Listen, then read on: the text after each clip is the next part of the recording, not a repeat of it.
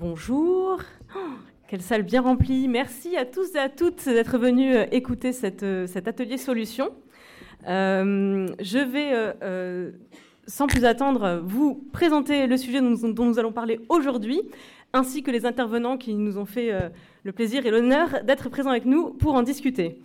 cet atelier va porter sur le lien entre le manque d'action RSE des entreprises et le désengagement de leurs salariés et surtout le, coût que cela peut représenter pour euh, les entreprises et la société en général. Euh, sans plus attendre, je voudrais vous présenter nos trois intervenants. Euh, tout d'abord, je vais commencer par vous, François Gémen. Vous êtes politologue, auteur principal du GIEC et directeur de l'Observatoire Hugo, enseignant à, Sciences Po. je vous remercie pour votre, votre présence aujourd'hui. Pas du tout, c'est moi qui vous remercie pour votre invitation. Arthur, euh, Arthur Gosset, vous êtes documentariste, réalisateur du film Rupture et cofondateur de l'association Together for Earth, dédiée à la transition. Merci beaucoup d'être avec nous aujourd'hui. Et euh, Justin Longness, vous êtes président d'Imagreen, euh, cofondateur d'Imagreen également, et vous êtes aussi un élu local puisque vous êtes premier adjoint à la Madeleine en charge de la transition écologique, l'urbanisme et la mobilité. Alors justement, avant de, commencer, est-ce que, euh, euh, Justin Longness, vous pouvez nous, résumer un petit peu d'où vient euh, ce, baromètre, cette étude dont on va présenter et commenter ensemble les principaux résultats aujourd'hui? Merci, merci beaucoup, merci à vous d'animer cette, cette, rencontre. Le, alors, sans être trop long, mais c'est un sujet qui me tient à cœur et, je vais vous raconter une petite histoire. On va parler finalement du désengagement et donc d'une forme de dissonance cognitive euh, voilà, d'entre euh, voilà, le fait de pas agir suffisamment euh, et d'avoir cette volonté, en tout cas quand on est collaborateur, de contribuer à positivement à la société. c'est ce qu'a vécu Arthur et, tu nous en parleras, je pense Arthur. voilà, moi, ce qui m'a amené à créer Imagreen, c'est déjà cette dissonance cognitive. Quand j'ai commencé dans le monde du travail, j'ai commencé en 2007 quand je sors d'école, par hasard, dans le monde des énergies fossiles. Voilà, c'est ça le hasard aussi de la vie. On commence par un, bout, et j'ai commencé par ce bout-là. Et deux ans de travail intensif, et puis euh, voilà l'été, le temps de faire, de recharger un peu les batteries et de se poser surtout quelques questions. Et c'est là le point de départ. Et euh, allongé sur la serviette, euh, voilà, c'est le moment de se poser quelques questions. Et je me pose une question toute bête. Je ne sais pas pourquoi elle me vient finalement, elle me traverse l'esprit, mais je me pose la question de me projeter en fin de carrière. Et je projette finalement quasiment de manière physique. Je me dis à l'époque, j'ai 25 ans, mais je me dis qu'est-ce que j'aurai à raconter plus tard aux enfants. Voilà, ne vous posez surtout pas cette question-là, elle est assez angoissante. Non, euh, donc, euh, mais voilà, la réponse, de manière complètement intuitive, elle ne me semblait pas euh, pertinente. En tout cas, je, sentais que j'avais pas la bonne réponse. Et ça a amené un projet positif, parce que je pense qu'on se construit avec des projets positifs. Point de départ peut être une forme d'indignation, mais on doit se construire avec du positif. Et ça a amené le projet Imagreen. Je suis très rapide, mais juste pour vous dire que chez Imagreen, depuis 2010, on voit des CV qui arrivent chez nous. Et on en a toujours eu. Mais euh, j'ai l'impression, et j'ai le sentiment, et c'est pas qu'un sentiment, qu'on a de plus en plus de CV, et c'est pas finalement une courbe linéaire, c'est exponentiel, depuis la crise sanitaire. Voilà. Pourquoi? Parce que j'ai le sentiment que la France, l'humanité et la France a vécu ce que j'appelle le coup de la serviette, le coup de la serviette de plage, où tout le monde a pris le temps de réfléchir, s'est posé des questions, a reconsidéré toute une série de sujets, dont euh, ce sujet-là qui est euh, central dans nos vies. Voilà, donc j'ai observé ça, je l'ai vécu dans ma chair, je l'ai observé et je l'ai discuté aussi avec toute une série d'interlocuteurs que je suis amené à rencontrer, dirigeants, actionnaires, pour leur dire que c'est le levier le plus important, les collaborateurs. Et ce désengagement-là, il me fallait le mesurer euh, avec les équipes pour en apporter la preuve. Voilà ce que je pouvais dire en petit propos introductif. Et je peux ajouter que euh, propos intéressant pour comprendre aussi, on a réalisé le terrain de ce baromètre avant l'été. Euh, il y a fort à parier que si on refaisait euh, les questionnaires et les enquêtes après l'été qu'on vient de passer, les résultats seraient sans doute encore plus prononcés. Et on s'attendait à avoir une différence en fait entre les publics les plus jeunes et les salariés plus âgés. Euh, c'est d'ailleurs pour ça qu'on avait composé la table ronde avec notamment euh, Arthur Gosset. Mais en fait, il n'y a pas de différence euh, dans les résultats qu'on a, pu, qu'on a pu recevoir. Donc c'est pas grave, votre témoignage sera valable non pas seulement pour la jeunesse, mais pour tous les salariés. Et vous m'avez pris moi pour évoquer un vieux à la table, c'est ça Alors, pas du tout. Euh, vous êtes à la table puisque le point de départ de notre réflexion, c'est une phrase, euh, un avertissement du, GIEC, euh, suite à la publication du sixième volet du troisième rapport en avril, le coût de l'inaction sera supérieur au coût de l'action. Et justement, François Gémen, une, une, première question pour vous. Cette phrase, appliquée aux entreprises, concrètement, de quel coût d'inaction on parle? À quel coût d'inaction font-elles face en termes d'impact social et environnemental Alors, il y a beaucoup de coûts d'inaction euh, qui vont euh, s'imposer aux entreprises si elles n'agissent pas. Non seulement si elles n'agissent pas, elles, individuellement, notamment vis-à-vis de leurs salariés, mais aussi si elles n'agissent pas collectivement euh, au pluriel. Un premier coût, ça sera évidemment le coût des impacts du changement climatique, qui très clairement vont parfois menacer certains sites de production, vont menacer certaines infrastructures, mais vont aussi durement affecter la productivité des travailleurs. Je pense que c'est un aspect qu'on ne réalise pas encore bien, c'est l'impact des fortes chaleurs sur la productivité et la concentration notamment. Ça va avoir un très très lourd impact sur la productivité des travailleurs.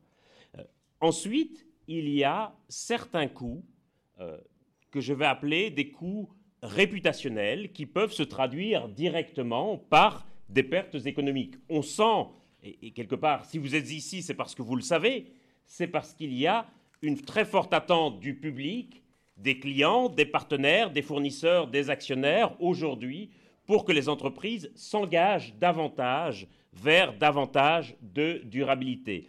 Et que les entreprises qui ne le font pas, surtout aujourd'hui à l'ère des réseaux sociaux, vont rapidement se trouver pointées du doigt et se faire pointer comme les vilains petits canards.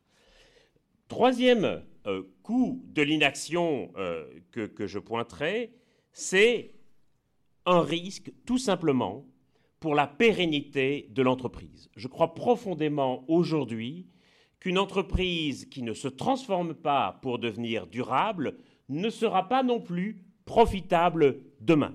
Et que les entreprises qui prendront le train le plus tôt possible auront aussi un avantage compétitif considérable sur leurs concurrents dans leur secteur de marché. Ça, c'est quelque chose qui me paraît très important. Juste un exemple, Toyota est devenu leader du marché automobile aux États-Unis parce que c'était le premier constructeur à comprendre l'importance que les voitures hybrides auraient pour le marché américain.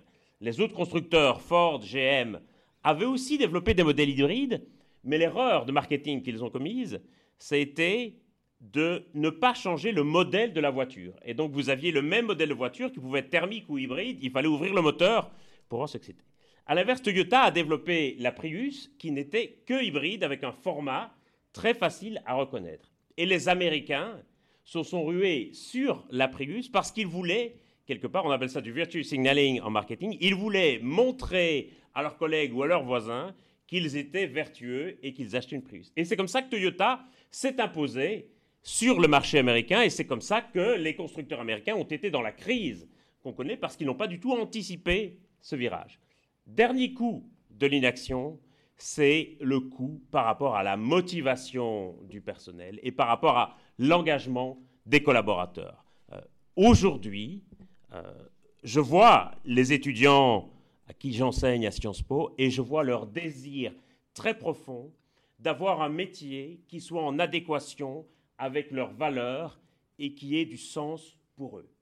De façon très frappante, il y a dix ans, j'écrivais dans chaque classe une dizaine de lettres de recommandation pour l'ENA, parce que les étudiants voulaient faire de la politique pour transformer le monde. Aujourd'hui, je pense que j'écris une lettre de recommandation pour l'ENA par an, et c'est généralement au tocard de la classe. Merci. Alors, ce qui, est ce qui est dramatique pour la qualité future du personnel politique, hein, entendons-nous bien. Hein, Alors, ça... Mais par contre, je vois très bien que les étudiants les plus brillants aujourd'hui, ils vont soit monter leur entreprise, soit essayer de transformer une entreprise, et c'est des gens qui arrivent avec une mission. Et après chaque conférence, je vois des gens qui viennent me dire et qui me disent, je suis cadre dans telle ou telle entreprise, je suis collaborateur de telle ou telle entreprise, Comment est-ce que vous pouvez nous aider à faire bouger l'entreprise, à transformer l'entreprise? Aujourd'hui, il y a cette appétence très forte de beaucoup de collaborateurs à laquelle il va falloir répondre, parce que s'ils se heurtent à un mur, c'est à ce moment-là qu'ils vont devenir complètement aliénés par rapport à l'entreprise dans laquelle il travaille. Merci. Alors effectivement, c'est complètement le, sujet de notre, euh, de notre table ronde aujourd'hui. Euh, on a tenté de, mettre des chiffres, de mettre un, coût en fait en face de ce dernier, de ce dernier coût que vous, que vous citiez. Euh, un premier chiffre aujourd'hui, 4 salariés sur 10 sont dans une situation de dissonance entre leurs convictions personnelles et leur quotidien en entreprise. Alors j'aimerais vous interroger, Arthur, sur, sur ce chiffre, étant donné que vous avez interviewé un certain nombre de jeunes diplômés, jeunes actifs. Euh, être en décalage, être dans cette situation de, dissonance entre sa vie professionnelle et sa vie personnelle, ça se vit comment? Ça a quelles conséquences? Merci, bah, c'est une très bonne question. Ça se matérialise, en fait, il y a une infinité de, possibilités. Euh, dans Rupture, on a suivi du coup euh, six jeunes, donc c'est très peu, qui changent de cap face à l'urgence écologique et qui vont vraiment sortir du système de l'entreprise, du modèle de l'entreprise. bien sûr, ça représente pas, ça représente une catégorie, certains jeunes qui décident de sortir du système, mais c'est pas du tout la majorité. Depuis la sortie du film, on a rencontré à peu près 25 euh, 000 étudiants et euh, beaucoup de jeunes, euh, jeunes diplômés aussi, d'alumni, qui ont décidé de mettre l'impact au cœur de leurs priorités. On se rend compte que la majorité d'entre eux continuent d'aller dans le monde de l'entreprise, mais avec l'objectif de la transformer de l'intérieur. C'est à peu près 80% des diplômés qui sortent et qui vont travailler quand même dans le monde de l'entreprise. Donc c'est quand, même assez, puissant. Et la rupture, elle peut tout à fait se faire dans le monde de l'entreprise. Des jeunes diplômés qui arrivent avec des convictions et avec une radicalité, il faut bien comprendre ce mot radicalité, je pense que c'est quand même super important d'en parler. La radicalité, c'est le fait d'aller euh, à la racine du problème. Quoi. Et quand on est quelqu'un de radical, à ne pas confondre avec le radicalisme, moi je, considère que c'est quelque chose de très positif. C'est qu'on va vraiment chercher à, mettre, des mots, mettre des, chiffres sur son impact à la fois professionnel et à la fois personnel. Et donc ces jeunes-là qui, arrivent et qui sont radicaux, donc ils peuvent être en dissonance avec leur, euh, avec leur entreprise. S'ils sont en dissonance trop forte, il y a un moment, ils vont, ils vont quitter le monde de l'entreprise. C'est pas possible, ils vont démissionner. Je vais donner un exemple tout simple. Il y a euh, quelques semaines, on a été contacté par une jeune fille. Elle travaille dans, un laboratoire pharmaceutique à Nice en tant que cadre, 32 ans, 6 ans dans la même entreprise. Elle, me contacte, elle me dit Arthur, euh, voilà, il y a deux ans, j'ai pété un câble. Euh, j'ai voulu démissionner parce qu'en fait, je me rendais compte que le monde, je construisais des médicaments, je fabriquais des médicaments qui étaient censés sauver des vies, mais perte de sens totale puisqu'on ne, on ne voyait même pas le patient, c'était complètement industrialisé. et donc, je suis allé voir, j'ai pris une réunion avec mes managers et je leur dit bah, Ok, je m'en vais. Et à ma grande surprise, ils m'ont dit non, mais attendez, euh, ok, qu'est-ce que vous voulez faire dans l'entreprise? Ah bah moi, je voudrais bien transformer l'entreprise de l'intérieur. Ok, très bien, on vous donne trois jours par semaine pour vous occuper de la RSE en entreprise. Et aujourd'hui, elle travaille, elle est toujours dans l'entreprise deux ans après. Euh, elle a monté un petit collectif, ils sont trois à, travailler dans la RSE dans cette boîte. Donc c'est pour montrer à quel point, si on donne les clés aux collaborateurs pour vraiment transformer l'entreprise de l'intérieur, mais avec sincérité, on pourra parler de, de cet aspect sincérité qui est super important, recréer le lien de confiance. Je pense que du coup, on peut rester dans l'entreprise avec la volonté de la transformer de l'intérieur. Si, bien sûr, au fond, le, sens, ce à quoi on participe, participe au bien commun. Hein, euh, si on participe à extraire des énergies fossiles, ça va être compliqué de transformer le modèle. Euh, c'est plus compliqué, quoi, disons. Merci. Alors une précision effectivement sur les, chiffres euh, qu'on affiche là tout de suite. Euh, l'enquête a été réalisée sur euh, les salariés qui font partie d'une entreprise de plus de 100 salariés. donc quand on parle de 3,7 millions de salariés qui sont dans une situation de dissonance, c'est pas l'ensemble des actifs en France.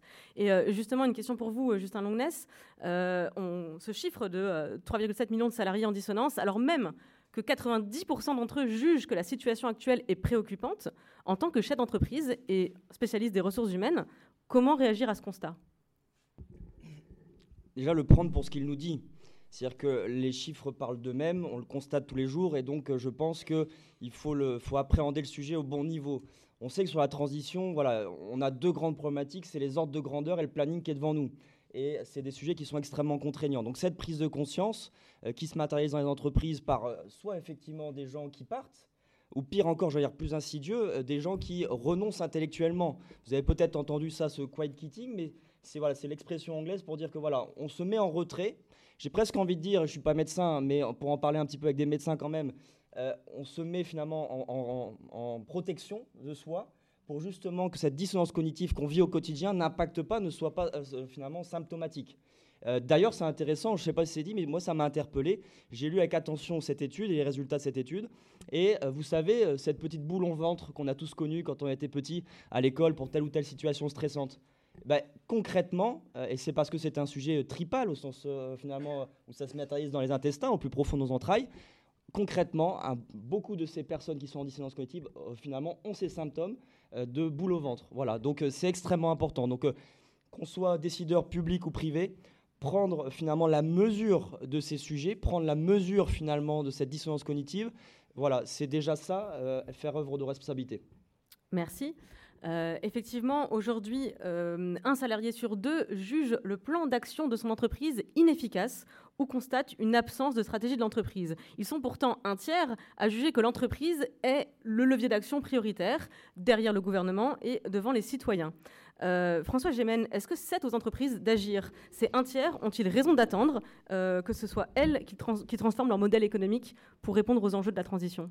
Je pense en fait que ce sont elles qui ont le plus de leviers d'action et le plus de possibilités de le faire et le plus de capacités d'entraînement. Parce que les entreprises, elles ont évidemment des salariés, des collaborateurs, elles ont parfois des actionnaires et elles ont aussi bien entendu des clients. Et que donc, et elles ont en plus des concurrents. Et donc, quel que soit leur secteur d'activité, les changements que va opérer une entreprise vont avoir une sorte de réaction de domino et vont affecter d'autres communautés que l'entreprise uniquement. Et je crois qu'aujourd'hui, nous sommes un peu dans une sorte de, situation d'apraxie. Euh, c'est-à-dire, sans employer à nouveau un terme euh, de psychiatrie, dans une situation où nous savons, mais nous nous trouvons incapables d'agir comme un fumeur qui saurait qu'il est en train de développer un cancer du poumon, mais qui est pourtant incapable de s'arrêter de fumer. Et je crois que nous sommes dans cette situation parce que soit nous attendons que tout soit réglé par les comportements individuels, qui sont certes évidemment louables et souhaitables, mais qui ne représentent à peu près qu'un quart de l'effort à fournir, soit que nous allons attendre beaucoup des gouvernements ou des négociations internationales. À chaque COP, nous allons nous demander est-ce que la COP27 va sauver le climat? Aucune COP n'a la capacité de sauver le climat. Les COP, c'est juste des forums de discussion et des chambres d'enregistrement des engagements, compris les différents gouvernements.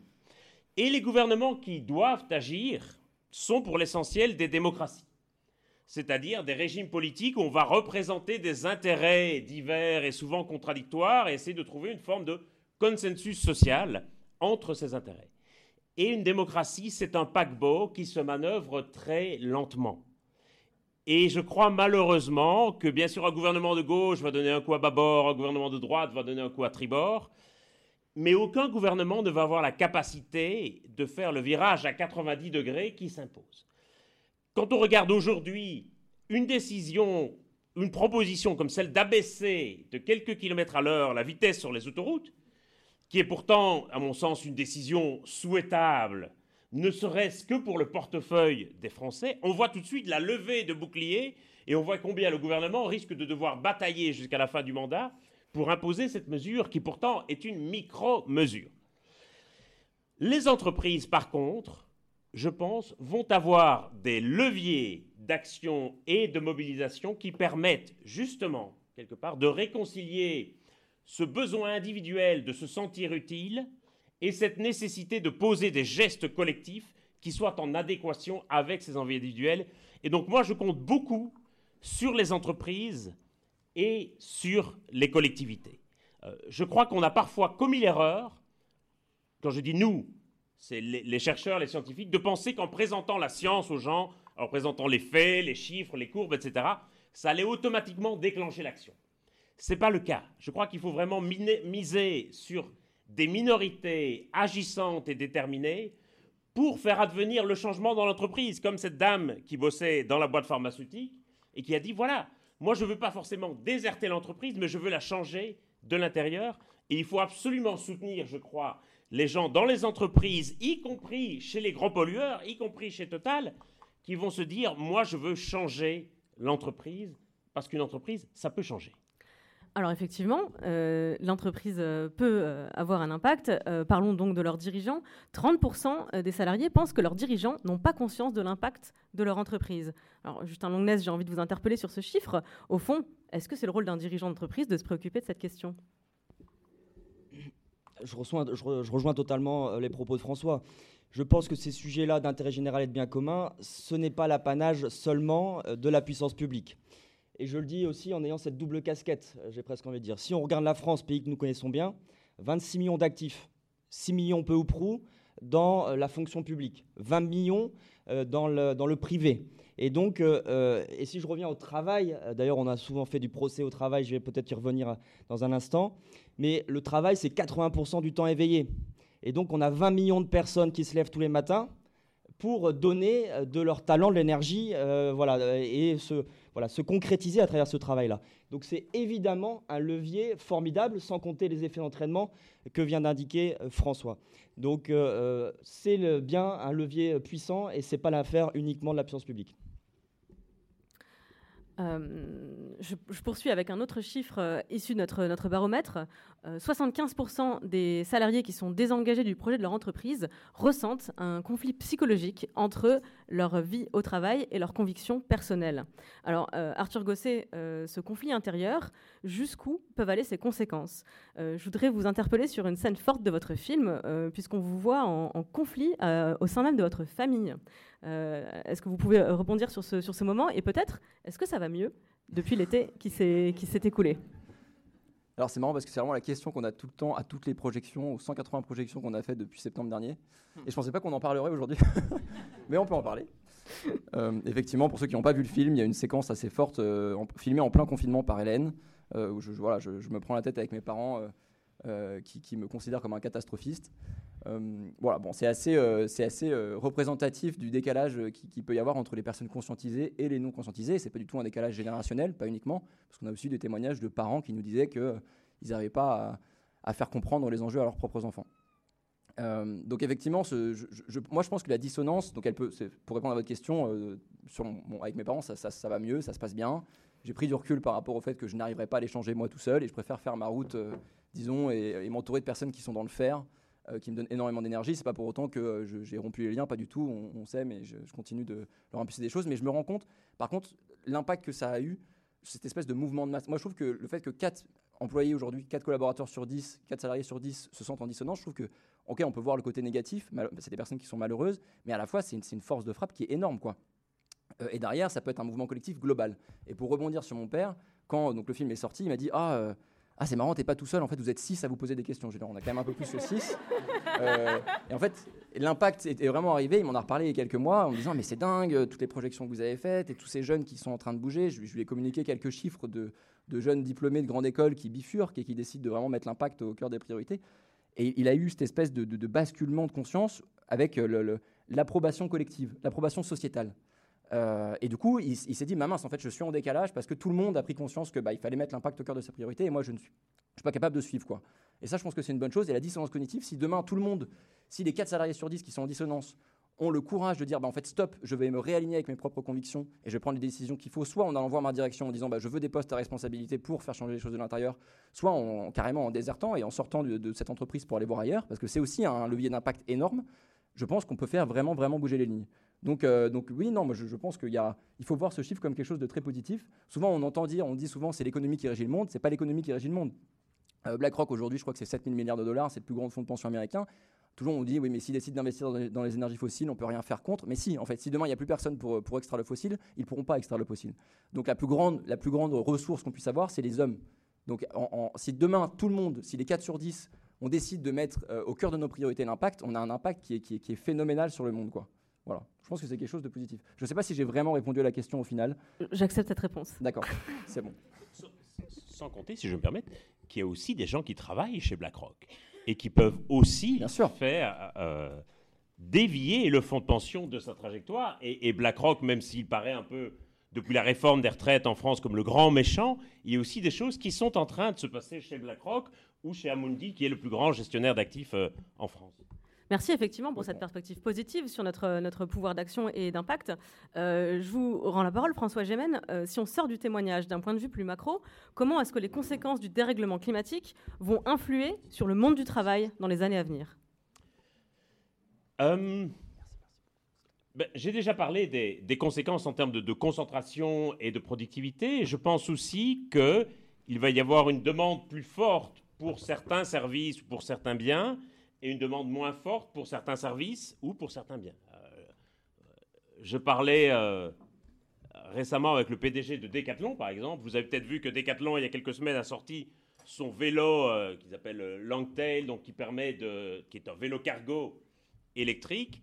Et forcément, chez Decathlon, c'est à moitié prix par rapport au, prix habituel de ces vélos sur les marchés. Et évidemment, vous en voyez partout, et c'est un carton commercial extraordinaire pour Decathlon. Sont clairs, lorsque Decathlon sort ce vélo, ils ne le font pas uniquement par souci écologique, ils le font parce qu'ils se rendent compte qu'il y a une demande et une appétence euh, du public pour ça. Et ce qui est très frappant, c'est qu'il me disait, un quart du trafic automobile dans Paris, ce sont des camionnettes et des véhicules de livraison. Et il me dit, si ça se trouve, avec mon vélo cargo, je vais faire plus pour réduire le trafic automobile à Paris que toutes les pistes cyclables d'Anne Hidalgo et les plans de Bertrand Delanoë. Alors je ne sais pas si c'est vrai ou pas, mais toujours est-il qu'effectivement, il va y avoir, pour toute une série d'entreprises, je crois, une sorte de combinaison vertueuse de quelque chose qui va leur rapporter de l'argent et qui va fonctionner et qui en même temps va permettre de réduire les émissions de gaz à effet de serre et va permettre aux gens de vivre mieux. Il va aussi falloir, je crois, et c'est un sujet dont nous allons devoir discuter en France assez rapidement, adapter la question des horaires de travail à des températures de plus en plus chaudes. Ça, c'est un sujet dont on ne discute pas encore véritablement, mais très clairement, l'été que nous avons connu sera vraisemblablement un des étés les plus frais des dix dernières années. Dans dix ans, nous nous souviendrons sans doute avec émotion de la fraîcheur de l'été 2022, où le thermomètre n'avait atteint 40 degrés que quelques jours par an. Je vais vous couper la oh, parole. Et le problème, c'est qu'on considère encore, y compris dans le débat public, que ce sont des événements exceptionnels. On parle de l'été, de tous les records, on parle de canicules exceptionnelles. On n'a pas encore intégré collectivement que c'était la norme et que donc il allait falloir que le monde dans l'entreprise s'adapte aussi à cela. Est-ce qu'il est encore raisonnable de faire travailler des ouvriers sur des chantiers à 2 heures de l'après-midi en plein été Je ne crois pas. De la même manière que si on veut réduire drastiquement euh, nos émissions de gaz à effet de serre, la mesure qui serait sans doute la plus efficace en France, ça serait un plan de rénovation énergétique massif des bâtiments, à la fois des bâtiments publics et du parc de logement privé, en particulier dans certaines villes. Un des problèmes, quand on discute avec le secteur du BTP sur ces sujets, ils nous disent, le problème, c'est que si on voulait faire ça, on n'aurait pas suffisamment de main-d'œuvre. Parce qu'il va falloir davantage d'ouvriers et que déjà aujourd'hui, le secteur du BTP a beaucoup de mal à engager des travailleurs. Et donc, si on veut faire ce plan, il va falloir assumer de faire venir en France assez massivement des travailleurs étrangers. Aujourd'hui, 30% des maçons en France, ce sont des maçons qui ne sont pas français. Et donc la question, c'est aussi de savoir quels sont les métiers dont on va avoir besoin, comment est-ce qu'on va orienter les questions de formation avec un aspect, je termine par là, qui jusqu'ici n'a pas du tout été pris en compte sur, dans les questions de travail, c'est la question des emplois bruns. On parle beaucoup des emplois verts que la transition énergétique pourrait créer. C'est très vrai. Selon l'étude du Bureau international du travail, il y a dans les pays européens un potentiel de 24 millions d'emplois verts à créer. C'est très bien. Mais ce que l'étude dit aussi, c'est que ça impliquerait la destruction de 6 millions d'emplois. Alors on se dit, voilà, 24 millions créés, 6 millions détruits, la balance reste quand même très largement en faveur de la transition énergétique avec 18 millions d'emplois nets. Le problème, c'est que ces 24 millions d'emplois, ils n'ont pas encore été créés, tandis que les 6 millions d'emplois, ils sont occupés par des gens qui évidemment n'ont pas envie de perdre leur emploi et vont s'accrocher à leur emploi avec la dernière énergie. Et vous n'allez pas recycler un mineur de fonds polonais de 55 ans en ingénieur photovoltaïque en un tour de main. Et donc je crois qu'il faut absolument, dans le monde du travail, avoir davantage d'attention pour ces emplois bruns, pour les emplois qui seraient détruits, pour les secteurs qui pâtiraient de cette transition énergétique. Ça ne sera pas une transition. Il n'y aura pas un mouvement naturel et spontané qui va se produire. Il va parfois falloir aller la chercher avec les dents, pousser très fort, et ça va être une transformation qui, il faut avoir le courage de le dire, va aussi faire des perdants. Je vous remercie. Je sais que Justin Longnès va vouloir rebondir sur vos propos, donc je vais le laisser faire dans un instant. Euh, simplement un, commentaire parce qu'il est intéressant de remarquer que vos propos à l'instant sur l'été qu'on vient de passer ont provoqué une réaction quasi unanime de la salle. Et effectivement, c'est aussi ce qu'on remarque euh, à travers euh, les chiffres de cette, de cette étude, c'est que tous ces salariés qui sont en situation de dissonance vont avoir, entre guillemets, les mêmes symptômes. on y reviendra dans un instant, mais peut-être Justin, je vous laisse rebondir sur ce qui vient d'être dit. Je vous remercie. Je vais essayer d'illustrer à ma manière ce qui vient d'être dit brillamment par François. J'ai écrit une petite tribune cet été parce que je m'inquiétais euh, de ce chantier, on n'a plus de mots pour le qualifier, titanesque, refondation d'après-guerre, etc. Et, c'est le cas.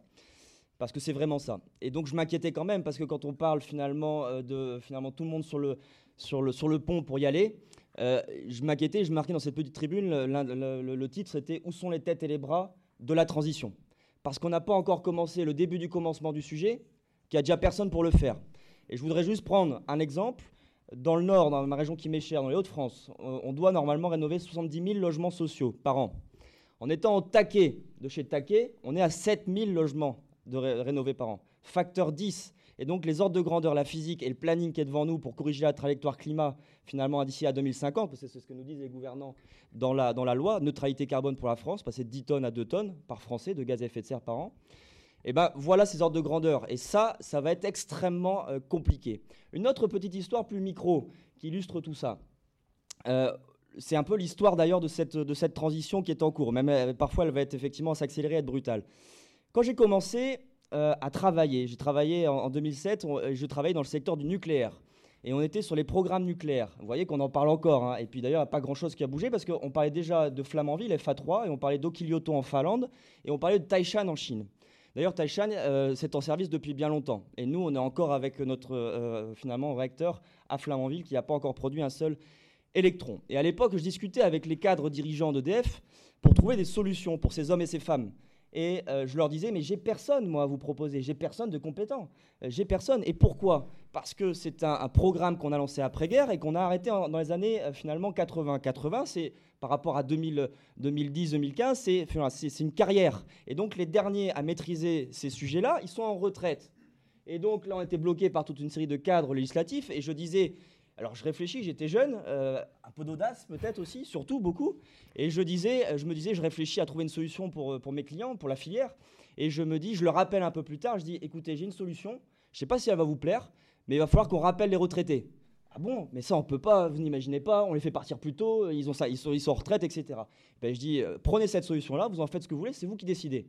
Mais moi, je ne suis pas un magicien, on n'a pas de solution. Et donc, le temps fait son œuvre, et il me rappelle un peu plus tard, effectivement, on n'y arrive pas, faites ce que vous devez faire. Et là, je rappelle le retraité, bonjour Michel, comment vas-tu? Est-ce que, euh, voilà, est-ce que tu, pousses le caddie avec madame? C'est sympa, euh, mais est-ce que tu voudrais pas donner un petit coup de main pour le pays, peut-être pour ce sujet-là? Ah si, si, euh, justement, quelques jours par semaine, ça m'intéresse. Voilà l'histoire de la transition. voilà ces histoires de compétences et de ces trous de compétences qu'on loupe quand on n'est pas dans cette transmission en permanence. Et si je devais reprendre un seul exemple, et il est aussi très récent et très actuel, on accompagne une filature de lin à se réimplanter.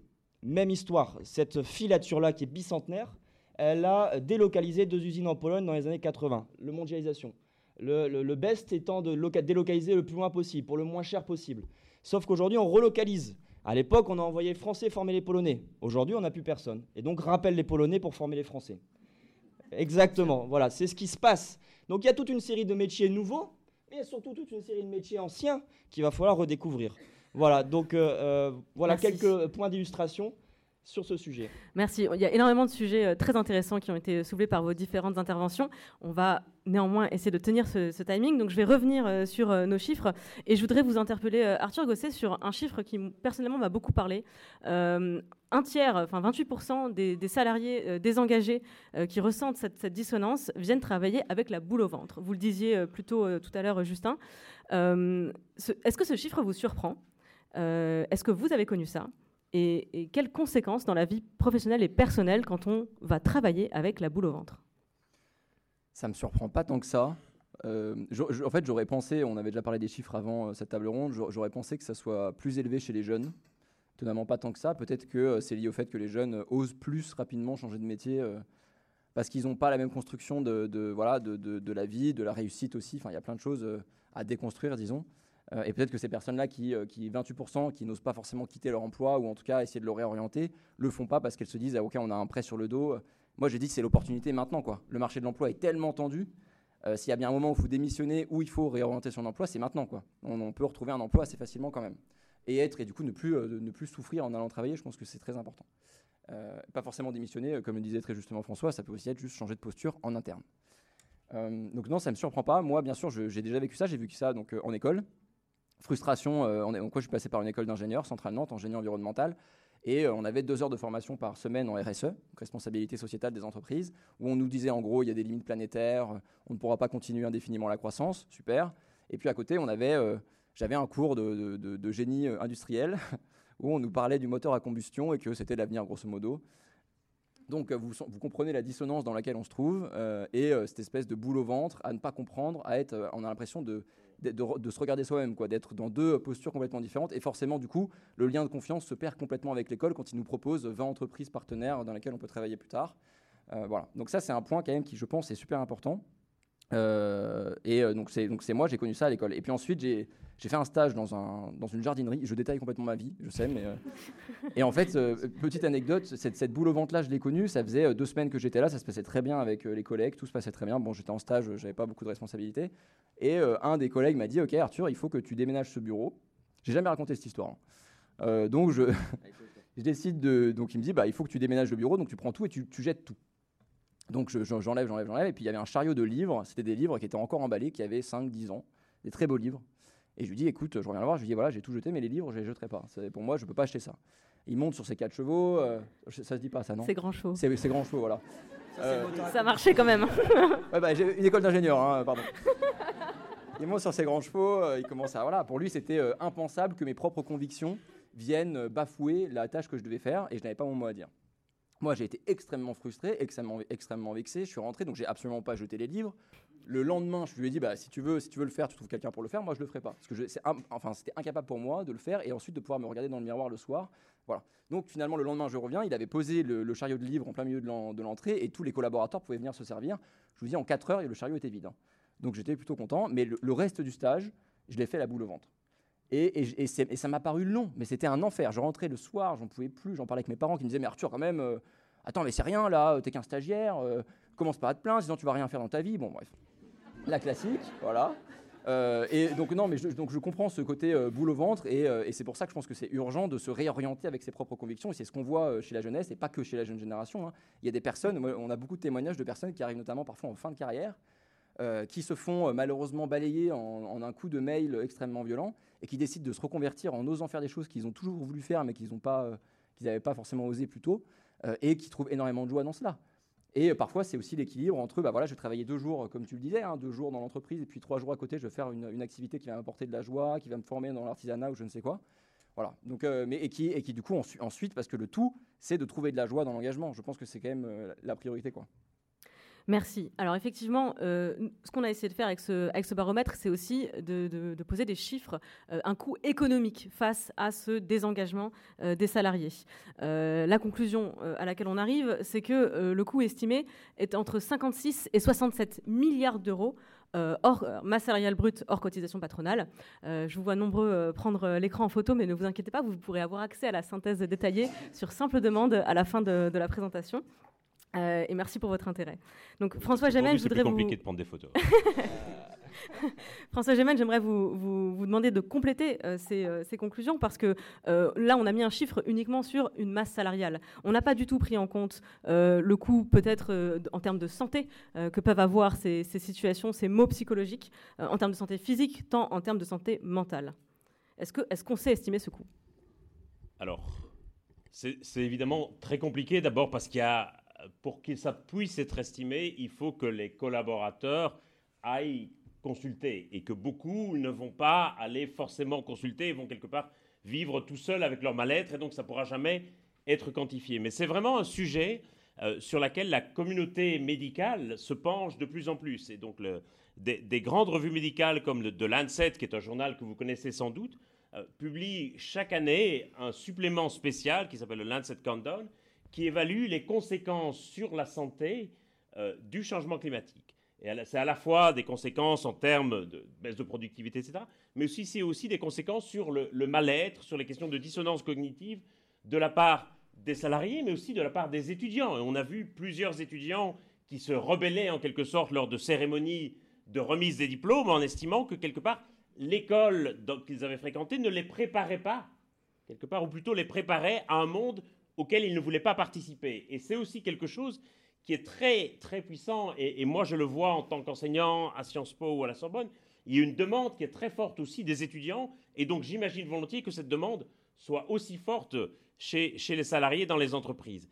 Euh, c'est très difficile à quantifier, mais très clairement, euh, ce chiffre-là, c'est vraiment un, minimum minimum, et il y a derrière toute une série d'effets qui sont plus difficiles à mesurer, notamment parce que, comme le disait, l'entreprise est aussi un nœud qui va, quelque part, influencer sur toute une série d'autres communautés. Et donc, ce mal-être des salariés, ça va aussi se ressentir sur toute une série d'autres communautés. À commencer par leur famille, évidemment.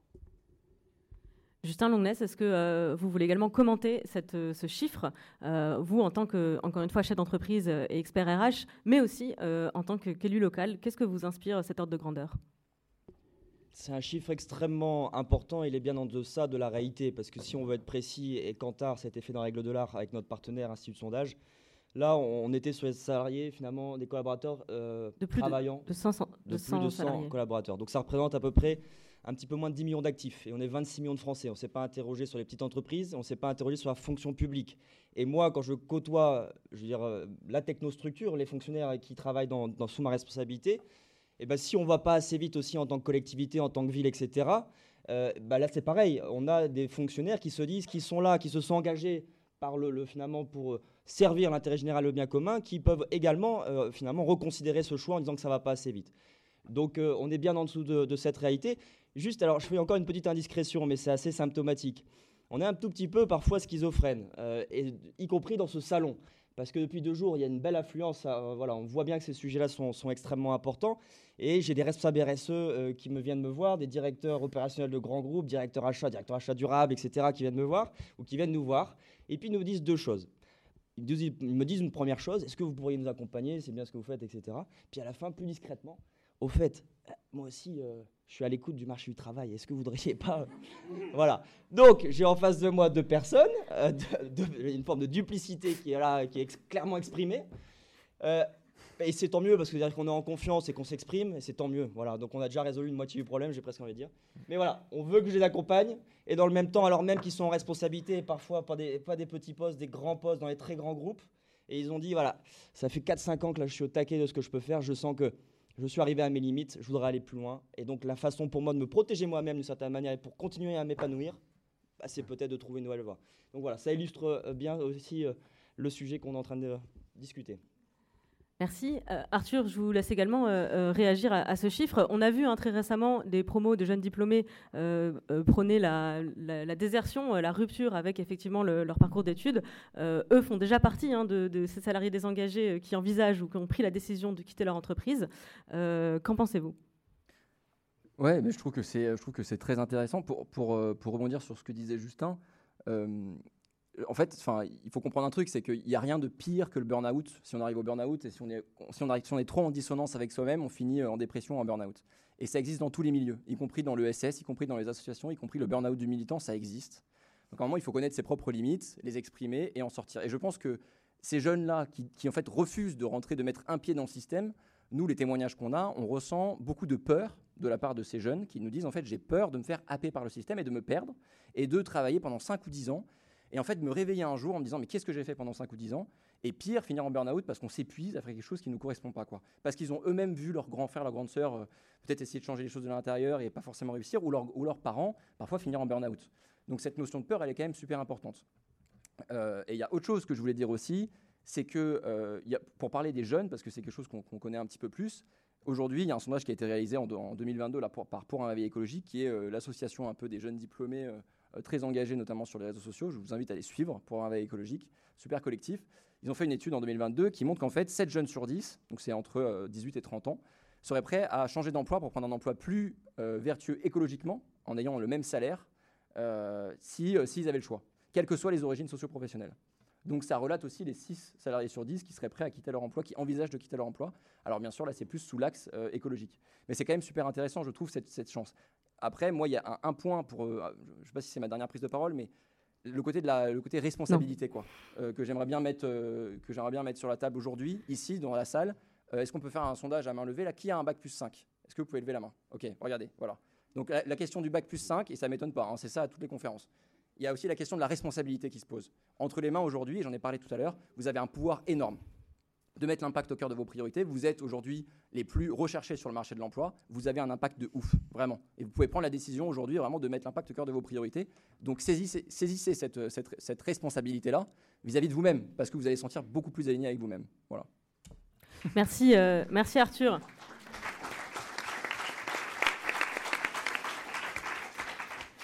Vous me permettez de rebondir pour euh, préciser aussi le choix de, l'angle de ce baromètre. Euh, effectivement, il existe d'autres études sur le lien entre euh, l'engagement des, salariés et des axes précis de la politique RSE.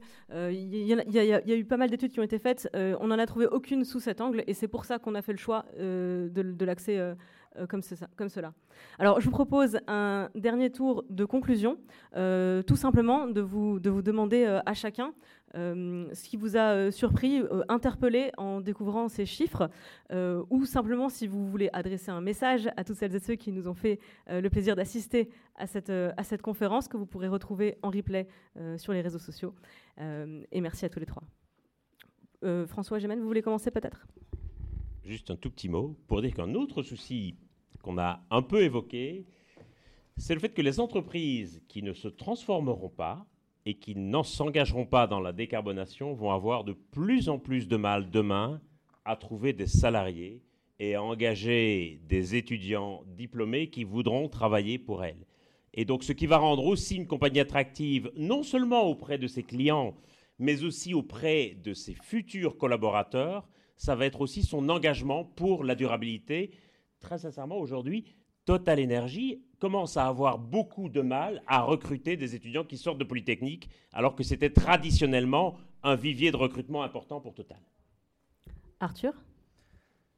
Euh, moi, un autre sujet pour ouvrir, du coup, parce que je pensais que ça allait être, ma dernière prise de parole avant, donc j'ai parlé déjà de responsabilité.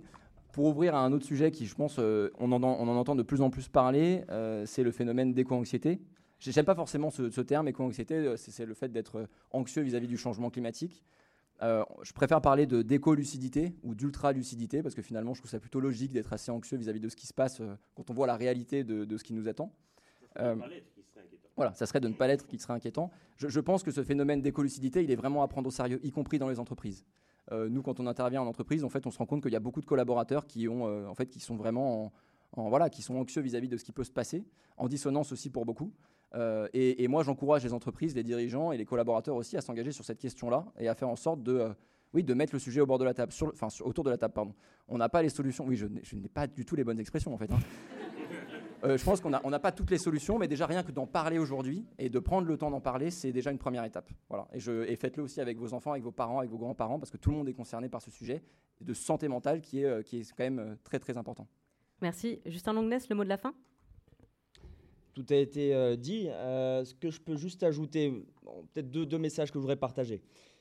Le premier, c'est si on peut le résumer très simplement, je pense que nos parents et nos grands-parents essayaient de trouver un job pour nourrir la famille.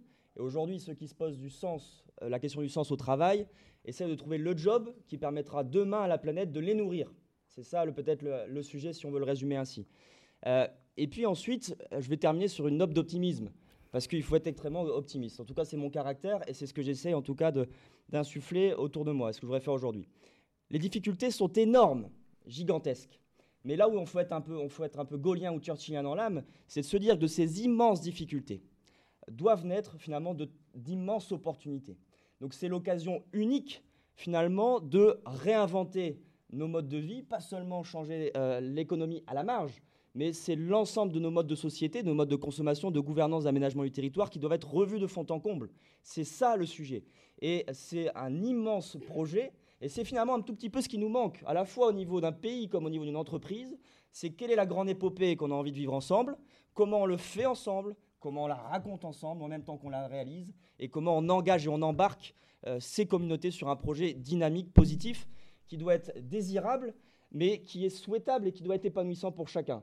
Voilà un petit peu le sujet qui est devant nous et cette belle fenêtre d'opportunité. Merci. Merci